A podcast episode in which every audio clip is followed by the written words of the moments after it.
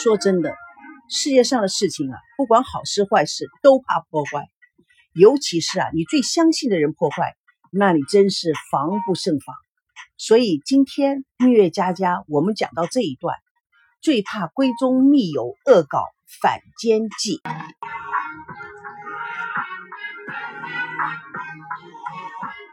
王曼正皱紧了眉头，坐在办公室里面，伤心的目光落在桌面台历备忘录上。他用红色的笔写的：“赵熙、孙娜李结婚证。”怎么如此的刺眼？他拿出签字笔，用力的在两个名字上刺着。突然，电话铃响了。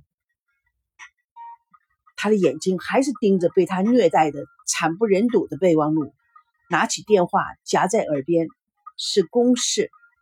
他一边通电话，一边双手敲着键盘，做着客户记录，动作熟练精准，职业味十足。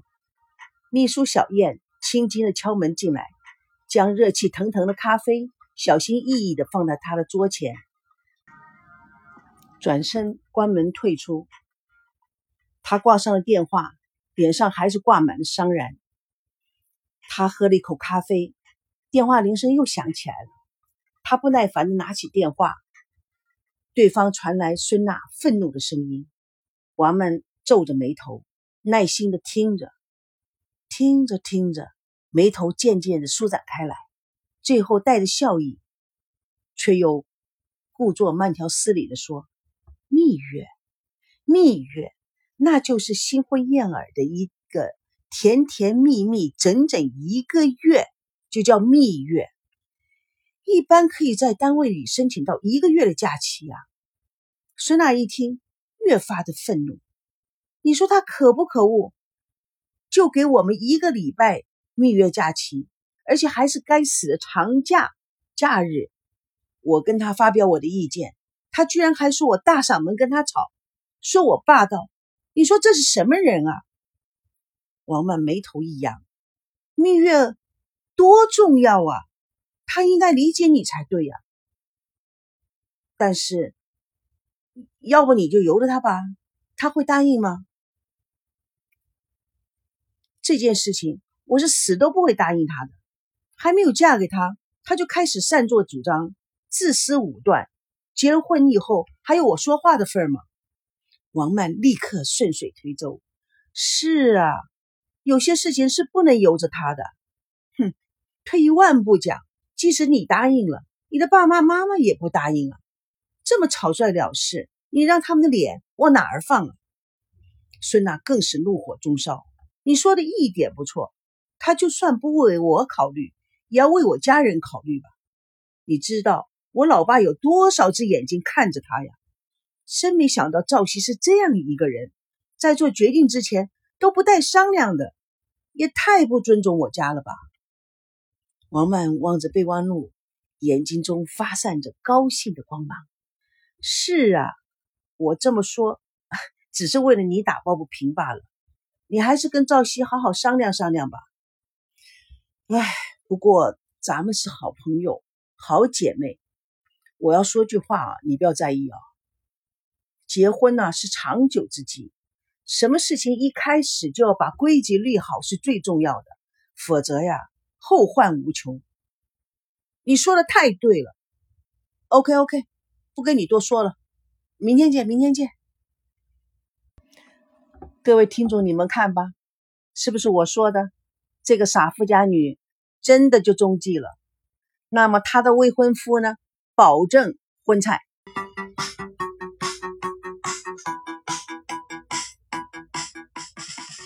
还在民政局的孙娜中了反间计，挂掉了手机，被闺蜜王曼火上浇油，不知道哪来的一肚子气，劈头盖脸的像机关枪一样，炮火充足的扫向了赵熙。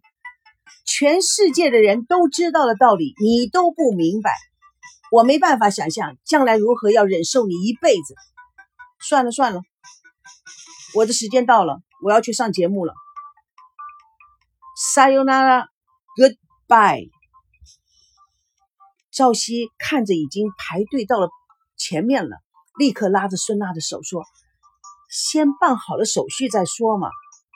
我告诉你，九十九就是九十九，你偏要九二一，你不守信用，晚了两分钟，今天婚事结不成了，都是你的错。你看，我说的是要第六次吧，甚至第七次、第八次。孙娜。”咱们就鼓起勇气办完了就算了，这样子也不会想的太多，多累呀！一次一次的来，你做梦，你这样不为我着想，那么自私，还能有第二六次吗？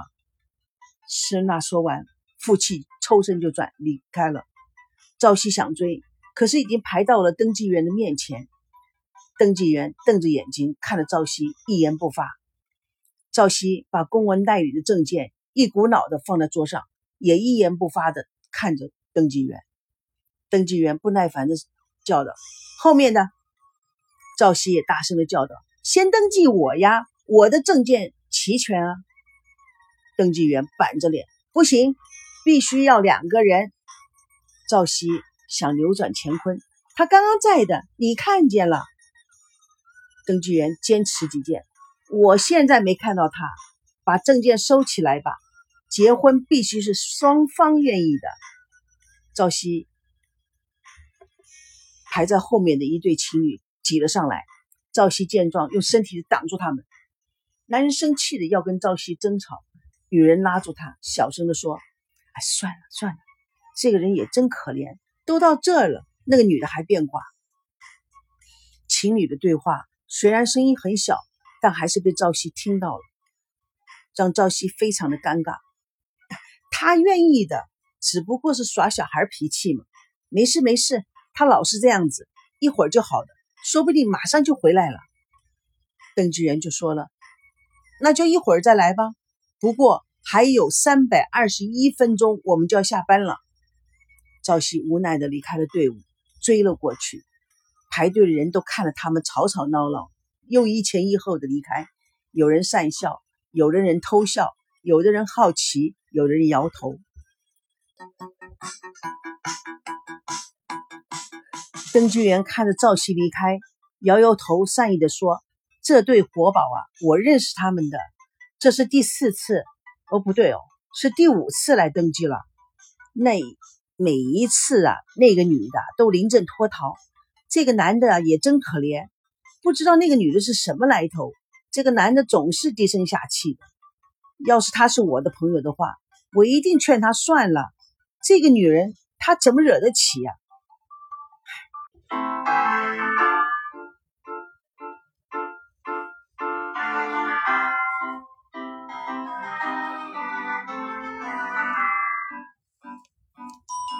两小狗去办登记。赵家人在家里面也不消停。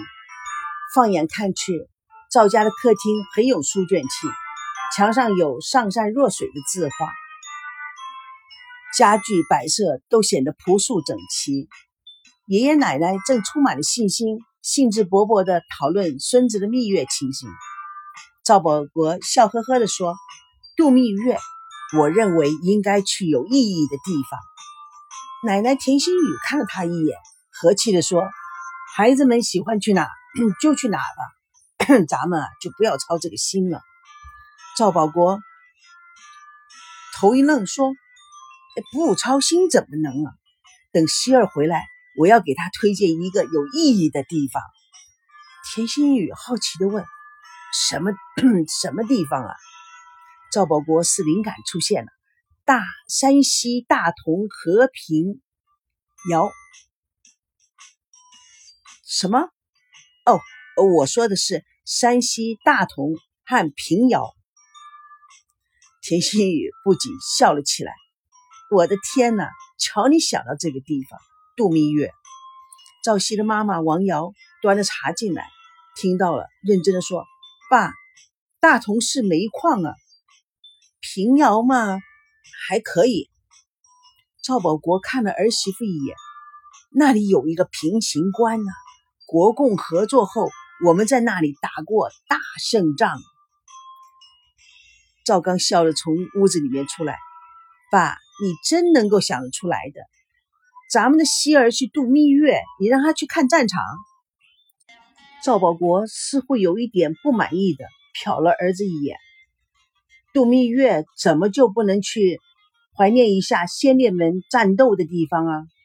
去踏同吧，有教育意义；去平遥呢，那里有中国第一个票号晋商文化。”娜娜的爸爸不是经商的吗？让两个孩子去那里多长点知识，长增长一些商业知识嘛。家中人瞪着眼睛看着爷爷，心中暗笑。王瑶还是认真的说：“爸，娜娜她爸爸不是经商的，人家是房地产开发商。”赵保国看了看大家，似乎气焰没有刚刚的强烈，他咕噜咕噜地说。还不是一样，反正就是商人。